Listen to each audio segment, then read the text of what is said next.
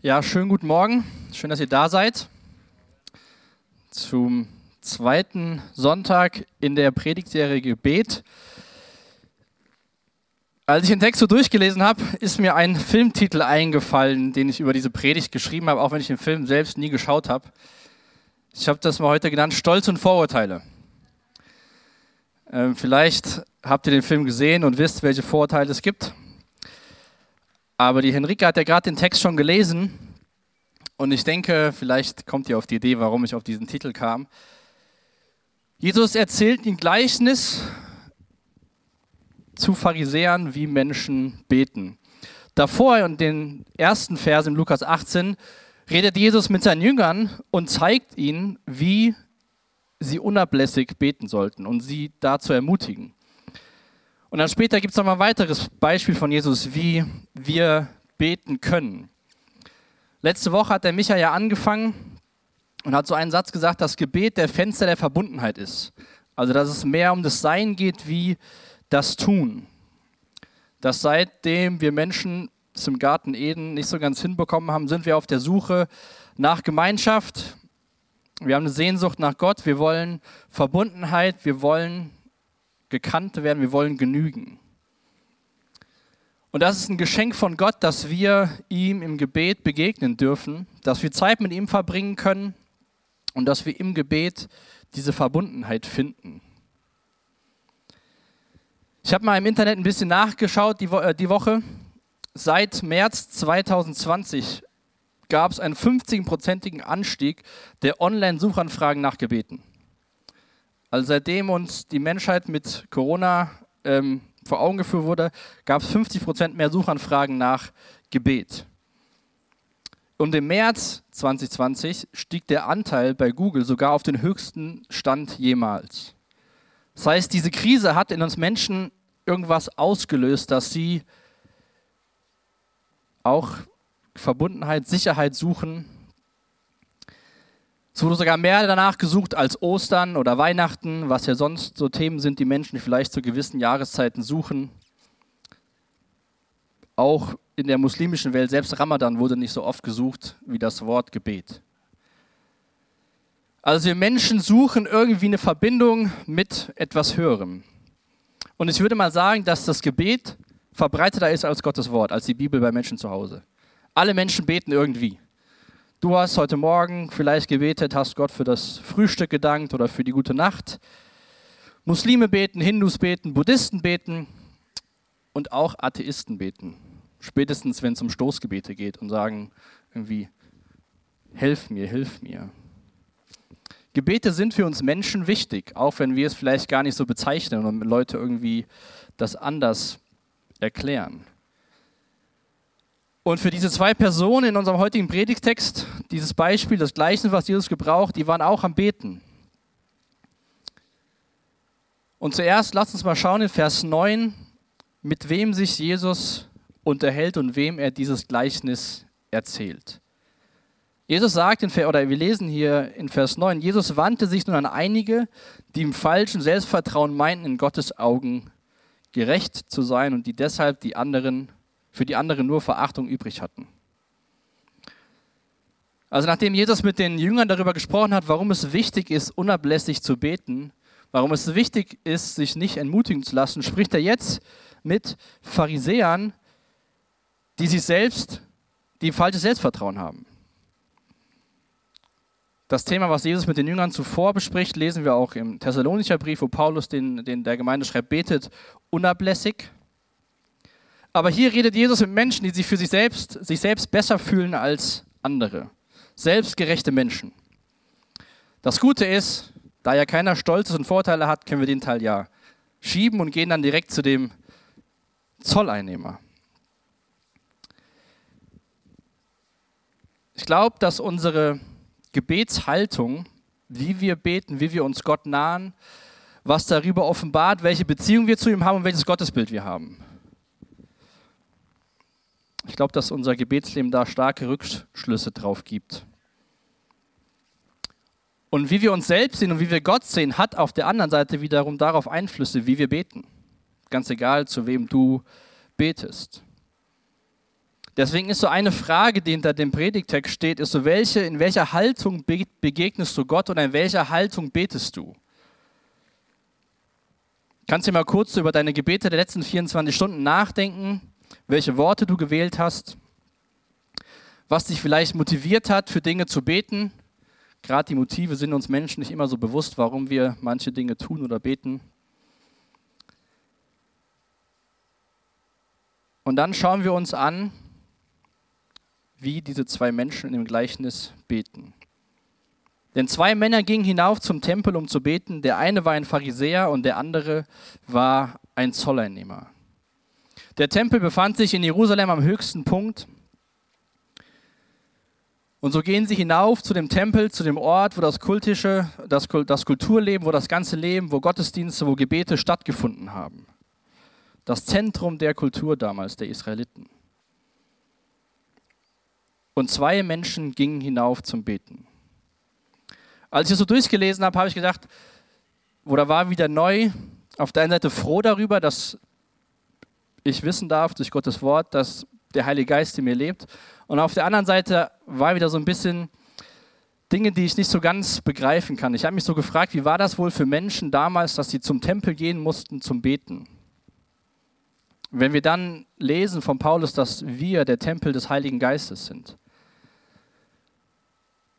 Wir haben jederzeit die Möglichkeit, zu Gott zu kommen, zu beten durch Jesus Christus. Gott wohnt in uns, Gott macht Wohnung in seinen Kindern. Und diese zwei Männer gehen zu diesem Ort, wo gebetet wird. Und dieser Pharisäer, ich habe es mal genannt, eine Pharisäer in Selbstbeweihräucherung, fängt an zu beten. Klingt ja ganz gut, was dieser Pharisäer sagt. Ich danke dir, Gott. Könnte man ja denken, ja, das ist echt, echt richtig gut. Nur das, was danach folgt, Fünfmal gebraucht er das Wort Ich in diesem ganzen Gespräch. Es macht den Anschein, als würde dieser Pharisäer zu Gott reden, aber irgendwie redet er mit sich selbst und erklärt Gott so, wie toll er ist, was er für, für ein Mensch ist. Er ist nicht dankbar für das, was Gott getan hat, sondern er ist dankbar für die Person, die er ist. Im Endeffekt ist er dankbar, dass er nicht wie die anderen ist.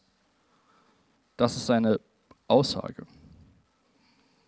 Ich danke dir, Gott, dass ich nicht so bin wie die übrigen Menschen. In welcher Haltung begegnet dieser Mensch Gott im Gebet? Er kommt zu Gott und denkt sich, Mann, ich bin so gut, ich bin nicht so wie die anderen. Eigentlich, Gott, kannst du sehr dankbar sein, dass ich in deinem Team bin.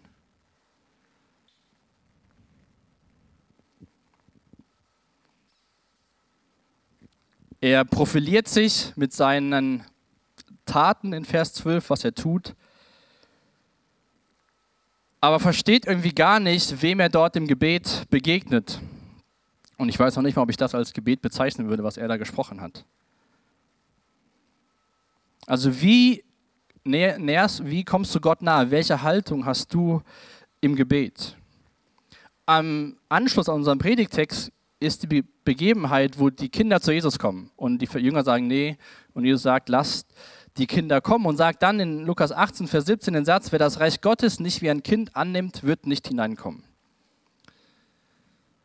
Und wenn wir uns jetzt mal so überlegen, wie der Pharisäer zu Gott kommt und sagt, was er so alles macht, Jesus später sagt, wer das Reich Gottes nicht annimmt wie ein Kind, wird nicht hier reinkommen, habe ich mich so überlegt, wie wir als Kind sich unseren Eltern nahen oder wie wir unseren Eltern gegenübertreten. Alle von uns sind Kinder, sonst wären wir nicht hier unter uns.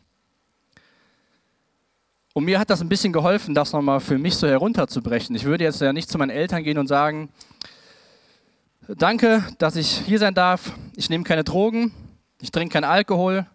Meine Schulaufgaben erledige ich immer direkt nach dem Mittagessen. Abends gehe ich nur schlafen, wenn ich Bibel gelesen habe, wenn ich gebetet habe. Jeden Morgen räume ich die Spülmaschine aus. Ich bin so toll. Gut, dass ihr mich habt. Ja, aber wie reden wir mit Gott? Das macht der Pharisäer. Er sagt Gott, ich bin kein Räuber, ich bin kein Dieb, ich bin kein Betrüger, ich bin kein Ehebrecher, ich mache viel mehr, als ich machen muss. Ich danke dir, dass ich nicht so bin wie die anderen. Bei diesem Beispiel mit dem Kind, da kommt man mal ein Schmunzeln. Bei dem Pharisäer liest man vielleicht einfach so drüber und denkt, ja, die Pharisäer, die hat Jesus ja eher auf dem Kicker gehabt. Aber die Frage ist immer, was macht der Text mit mir? Was macht Gottes Wort mit mir persönlich? Und mir ist diese Sache mit, mit einem Kind eingefallen. Weil ich glaube, keiner, der Kinder hat, will, dass seine Eltern, dass seine Kinder zu ihm kommen und sagen, du musst das und das tun, damit du mit mir reden darfst. Und wir als Kinder wollen nicht zu unseren Eltern gehen und sagen, erstmal aufzählen, was wir alles Tolles machen, damit sie mit uns Zeit verbringen, uns zuhören. Erst sagt er hier in Vers 11, was er alles nicht ist, und in Vers 12 sagt er dann auch noch, was er alles tut. Ich faste zwei Tage in der Woche und gebe den Zehnten von all meinen Einkünften. Für einige Juden war das damals üblich, am zweiten und am fünften Tag der Woche zu fasten, also montags und donnerstags. Weil sie glaubten, dass Mose am fünften Tag der Woche auf den Berg Sinai gegangen ist und dann in der Folgewoche am zweiten Tag der Woche mit dem Gesetz Gottes wieder heruntergekommen ist. Das Spannende dabei ist an diesen zwei Tagen, es sind auch die Tage, wo der Markt in Jerusalem stattgefunden hat, also wo die Stadt voll war. Menschen sind gekommen aus dem Land, dahin gegangen, haben eingekauft. Das heißt, es war die ideale Gelegenheit für unsere Freunde, die Pharisäer, zu zeigen, wie toll sie sind. Dass sie, wenn sie fasteten, hat ein Ausleger gesagt, bleichten sie ihre Gesichter und erschienen in zerklausten Kleidern. Und in jenen Tagen war ihre Frömmigkeit, hatte ihre Frömmigkeit das größtmöglichste Publikum. Um den anderen zu zeigen, wie toll sie doch sind, geht dieser Pharisäer hinauf, um zu beten. Ich habe schon gesagt, dass Jesus und die Pharisäer hatten ja eine ganz besondere Beziehung. In Matthäus 23, Vers 23 sagt Jesus, Wehe euch, ihr Schriftgelehrten und Pharisäer, ihr Heuchler, ihr gebt den zehnten Teil von Kräutern wie Minze, Dill und Kümmel und lasst dabei die viel wichtigeren Forderungen des Gesetzes außer Acht. Gerechtigkeit, Barmherzigkeit und Treue. Diese Forderungen solltet ihr erfüllen und das andere nicht außer Acht lassen.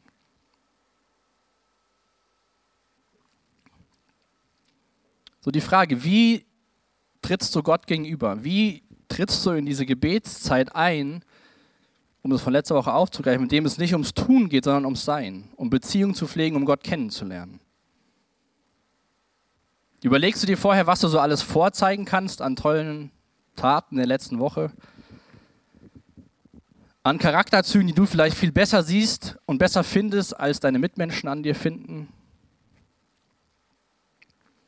Bist du stolz darauf, was du tust und kannst dann Gott präsentieren, ich mache viel mehr, was dein Wort von mir verlangt. Ich kann mir gut vorstellen, weil es mir auch so geht, dass es diesem Pharisäer vielleicht deutlich einfacher gefallen ist,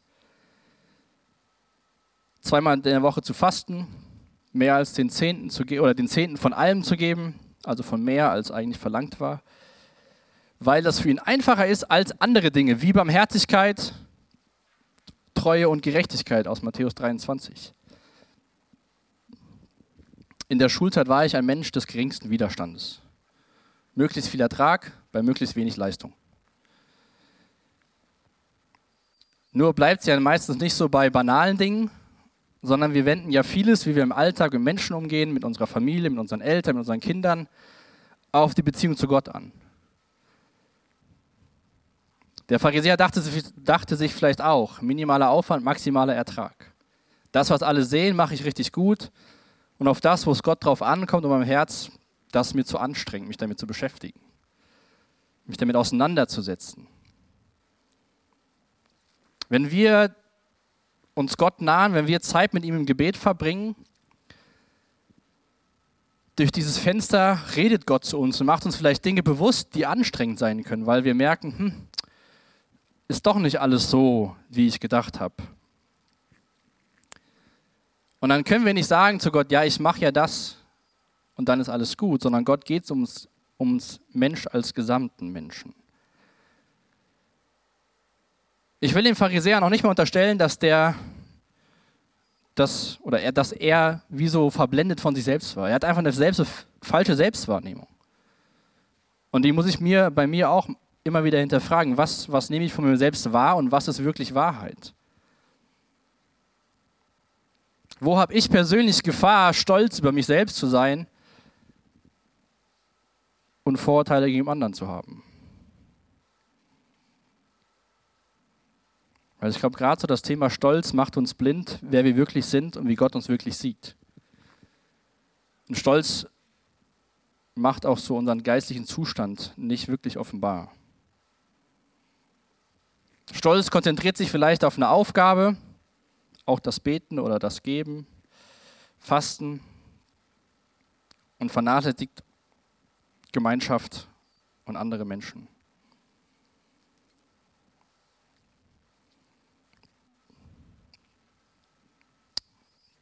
Der Warden Rearsby ist auch ein Bibelkommentator, hat gesagt zu diesem Text in Lukas 18, wir sollten wie Kinder sein, die zu ihrem Vater kommen, nicht wie Anwälte, die eine Klage erheben. Also es geht beim Gebet geht es darum, dass du mit deinem Vater Zeit verbringst und nicht, dass du mit Gott darüber diskutierst, was alles andere so machen. Sondern es ist eine Sache zwischen dir und Gott. Das ist die eine Person in diesem Gleichnis von Jesus, die er gebraucht, um den selbstgerechten Menschen was deutlich zu machen. Die zweite Person ist ein Zöller, ein Zöllner, ein Zolleinnehmer. Der hat eine ganz andere Reaktion. Erstens mal lesen wir, dass er bei, dass er bei weitem Abstand stehen blieb und dass er sich gar nicht wagte, nach oben zu schauen. Er wollte nicht einmal seine Augen zum Himmel erheben.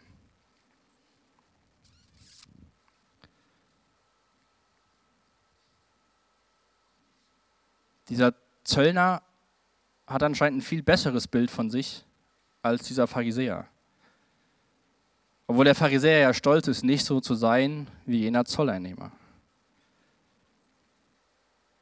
Und gerade diese, diese Sachen mit dem Vergleichen, das ist echt so was, wo man immer wieder, oder zumindest ich, ich weiß nicht, ob du da besser drin bist, sich bewusst machen muss. Weil wir können uns ja mal umdrehen und können dann denken, so, ah, gut, dass ich nicht so bin wie der. Dann sagen wir das gar nicht, aber vielleicht handeln wir so, weil wir es innerlich denken. Und dieser Zöllner, von dem andere Menschen dachten, nach was ist denn das für einer? Der kommt, schlägt sich auf die Brust und sagt, O Gott, sei mir, dem Sünder, gnädig. Gebet zu Ende.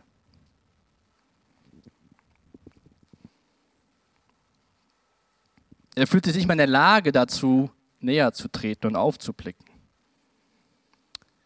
Diese Sache, dass er sich auf die Brust geschlagen hat, das war wohl die Idee dahinter, dass diese Menschen sich ihrer Sünde und der Verdorbenheit des Herzens so bewusst waren, dass sie es wie so gestraft haben mit dem Schlagen auf die Brust.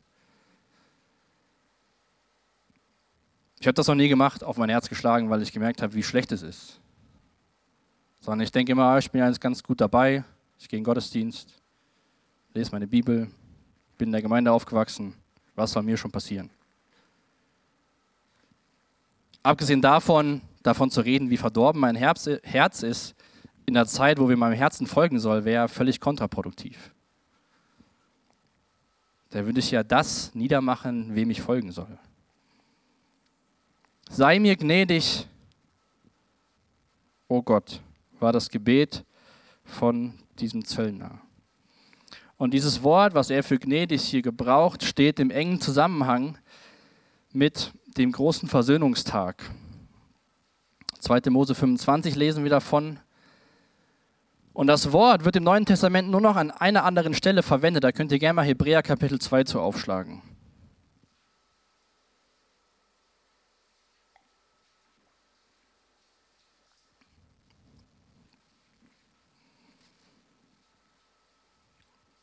Im Hebräer 2, Vers 17 lese ich uns mal vor.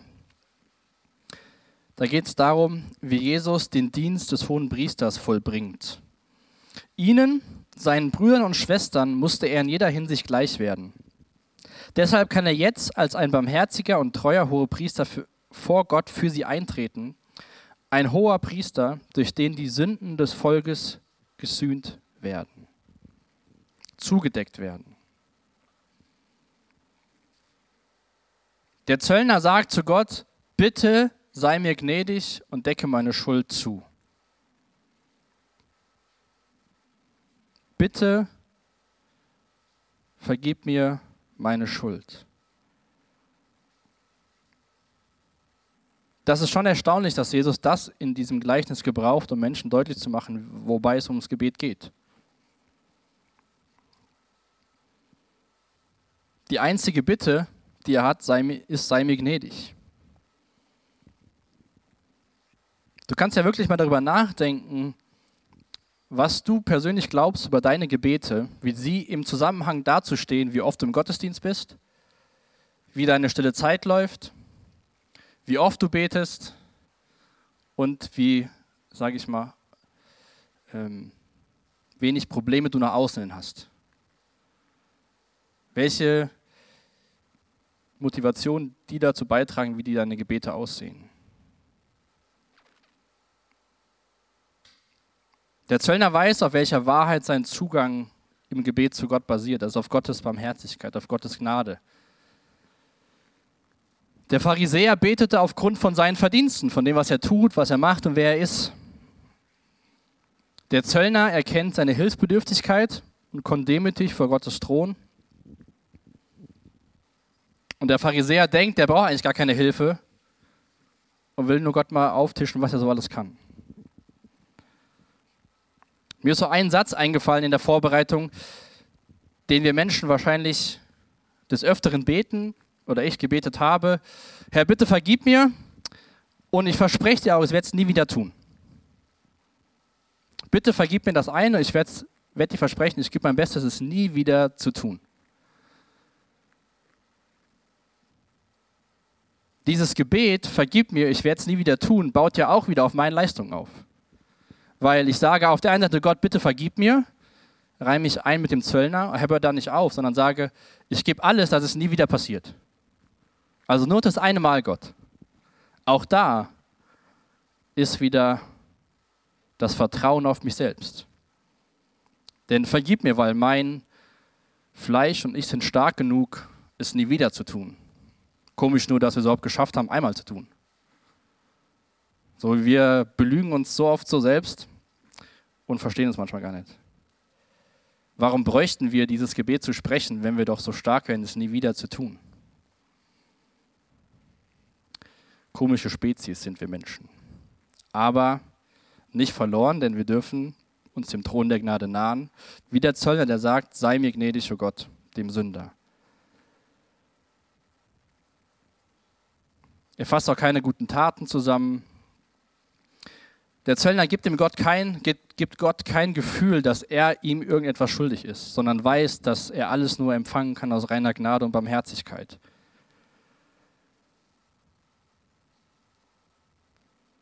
Ich habe mir auch dann die Frage so gestellt bei diesem Vergleich von dem Pharisäer und dem Zöllner, wie kann mir das dann gelingen, Gott im Gebet zu nahen? Wie kann ich denn richtig beten? Wer von euch kann mir sagen, wie wir richtig beten können?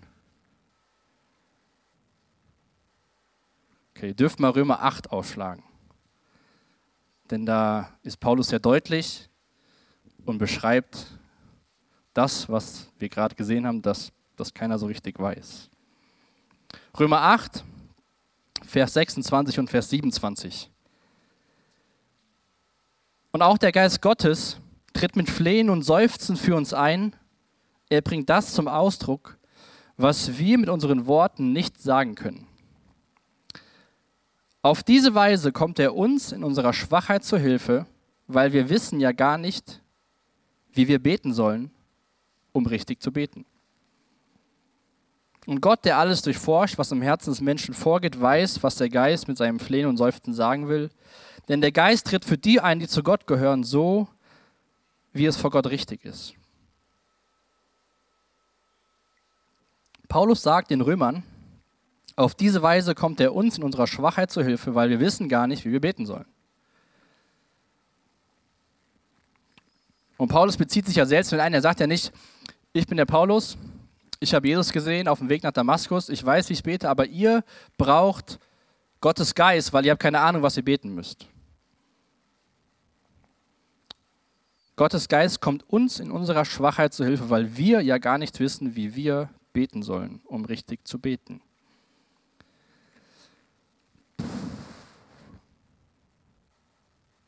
Also brauchen wir auf jeden Fall beim Beten, beim, bei der Beziehungspflege mit Gott wiederum Gottes Hilfe. Auch das Gebet zeigt uns, dass wir in allem von Gott abhängig sind. Auch wir können nicht aus uns heraus zu Gott Gebetsleben pflegen. Dafür schenkt uns Gott seinen Geist, der uns dabei helfen will. In dieser Schwachheit.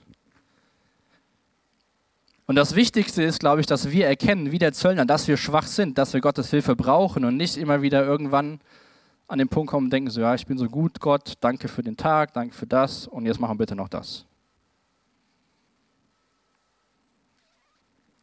Und es ist auch völlig okay, wenn du jetzt heute Morgen denkst, ja, wie soll ich denn dann eigentlich beten, mit dieser Frage zu Gott zu kommen? Wie soll ich denn mit dir reden? Welche Worte soll ich finden? Denn Gottes Geist wird dir und mir dabei helfen, richtig zu beten. Auch wenn wir einfach nur in der Stille vor Gott sitzen und ihn wirklich fragen, was bedeutet es, mit dir im Gebet verbunden zu sein? Wie sieht das aus? Was kann ich beten? Bitte hilf mir.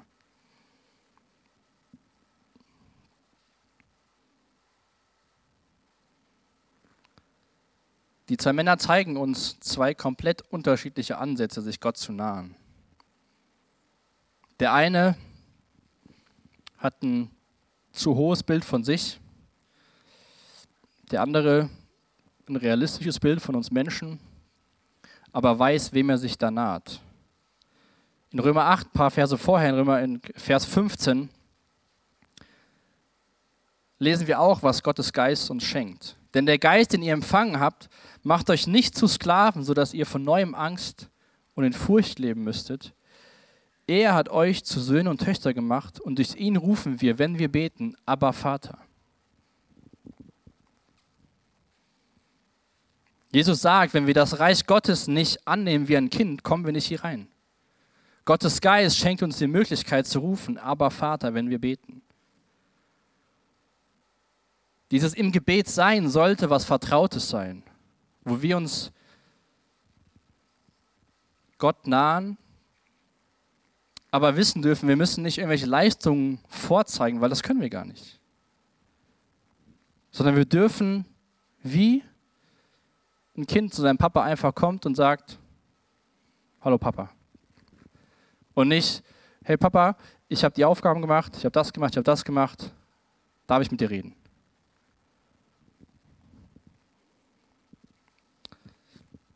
Ehrlichkeit ist eine Sache, die super wichtig ist, wenn wir uns Gott im Gebet nahen. Gott handelt nicht wie wir Menschen. Ich glaube, das ist oftmals eine Angst, wenn wir versuchen zu beten, dass Gott Maßstäbe nimmt, die wir anderen Menschen gegenüber ansetzen. Dass wir denken, oh, ich muss irgendwas machen, damit Gott mir zuhört. Aber Gott ist anders. Gebet ist kein Bewerbungsgespräch, sondern Gebet ist Gemeinschaft mit deinem himmlischen Vater. Gebet ist Zeit mit Gott, ihn besser kennenzulernen. Gebet ist Zeit in Gottes Geist, um von ihm erfüllt zu werden. Das Urteil von Jesus in unserem Text ist ja eindeutig in Vers 14. Er sagt dann den Menschen, die selbstgerecht sind, der Zollernehmer war in Gottes Augen gerechtfertigt, als er nach Hause ging, der Pharisäer jedoch nicht. Denn jeder, der sich selbst erhöht, wird erniedrigt werden. Aber wer sich selbst erniedrigt, wird erhöht werden. Ich habe mal folgenden Satz gelesen. Der beste Weg nach oben ist der nach unten und der schnellste Weg nach unten ist, sich selbst zu erheben. Der beste Weg nach oben ist der nach unten und der schnellste Weg nach unten ist der, sich selbst zu erheben.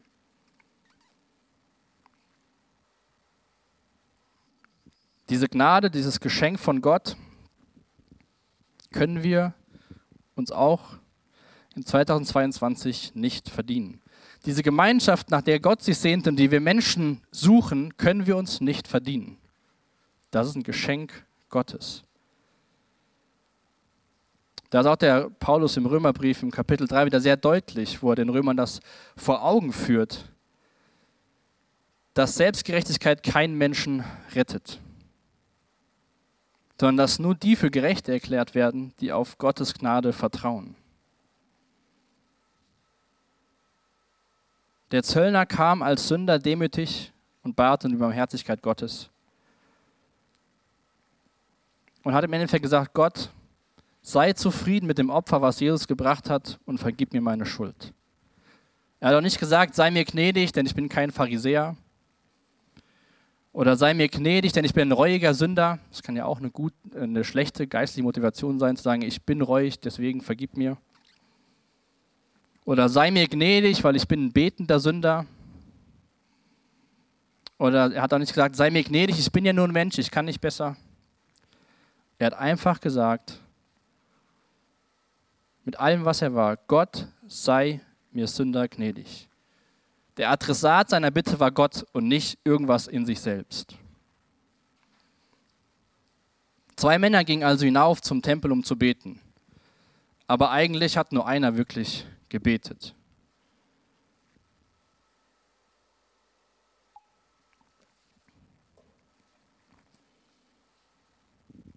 Wir dürfen ohne Verdienste, auf die wir uns berufen können, demütig vor Gott kommen. Ohne Verdienste, die für uns sprechen, dürfen wir Gott anflehen. Und ohne Verdienste, um belohnt zu werden, bleibt uns nur die Möglichkeit, um Gottes Gnade zu bitten. Ihr dürft gern schon mal Psalm 51 aufschlagen, den möchte ich gleich noch mit uns lesen. Dieses ganze Thema Gebet, was Jesus hier auf, greift, finde ich super herausfordernd. Auch wenn wir in die ganze Bibel schauen, wie, wie, wer Gott ist, wie er ist, die Sache, dass Gebet kein Tun, sondern ein Sein mit Gott ist. Auf der einen Seite haben wir im Gebet eine Audienz mit dem König und auf der anderen Seite dürfen wir im Gebet mit unserem Vater sprechen. Mir geht das nicht so ganz in den Kopf und ich weiß nicht, ob ich es jemals so verstehen werde, dass ich mich Gott als König und als Vater nahen darf. Im Gebet haben wir Gemeinschaft mit dem Retter von unserem Leben. Und das hat auch David in seinem Leben erkannt. In diesem Psalm 51 schreibt er, ich lese uns mal die Verse vor 3 bis 8. Sei mir gnädig, o Gott, du bist doch reich an Gnade. In deiner großen Barmherzigkeit lösche meine Vergehen aus. Wasche meine Schuld ganz von mir ab und reinige mich von meiner Sünde. Denn ich erkenne meine Vergehen und meine Sünde ist mir ständig vor Augen. Gegen dich allein habe ich gesündigt. Ja, ich habe getan, was in deinen Augen böse ist. Das bekenne ich, damit umso deutlicher wird, du bist im Recht mit dem Urteil, Dein Richterspruch ist wahr und angemessen.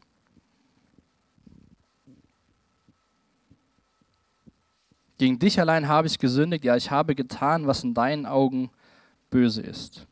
Das bekenne ich, damit umso deutlicher wird, du bist im Recht mit deinem Urteil und dein Richterspruch ist wahr und angemessen. Du weißt es, von Geburt an lastet Schuld auf mir. Auch meine Mutter war nicht frei von Sünde, als sie mit mir schwanger war. Und jetzt haben wir es wieder. Du liebst es, wenn ein Mensch durch und durch aufrichtig ist. So lehre mich doch im tiefsten meines Herzens Weisheit. Nathan musste David damit konfrontieren, was er, den Ehebruch, den er mit Bathseba begangen hatte. Und egal, was David kurz davor gemacht hat, war er empfänglich für Gottes Reden, hat erkannt, dass er gegen Gott gesündigt hat. Dass er Gott gegenüber verantwortlich war für seine Taten. Und auch, dass er die einzige Bitte, die er äußern kann, ist, sei mir gnädig, oh Gott, denn du bist doch reich an Gnade. In deiner großen Barmherzigkeit lösche meine Vergehen aus. David hat auch nicht gesagt, ich bin dein Gesalbter Gottes, ich bin dein Gesalbter, ich bin der König von Israel. Du hast mir schon so viel geholfen, du hast mich vor Saul bewahrt, du hast das gemacht. Deswegen vergib mir meine Schuld, sondern er sagt, sei mir gnädig, in deiner großen Barmherzigkeit lösche meine Vergehen aus. Also in welcher Haltung trittst du Gott gegenüber im Gebet? Wie beginnt so diese Zeit des Seins in Gottes Gegenwart. Hast du vielleicht Angst, ehrlich zu sein?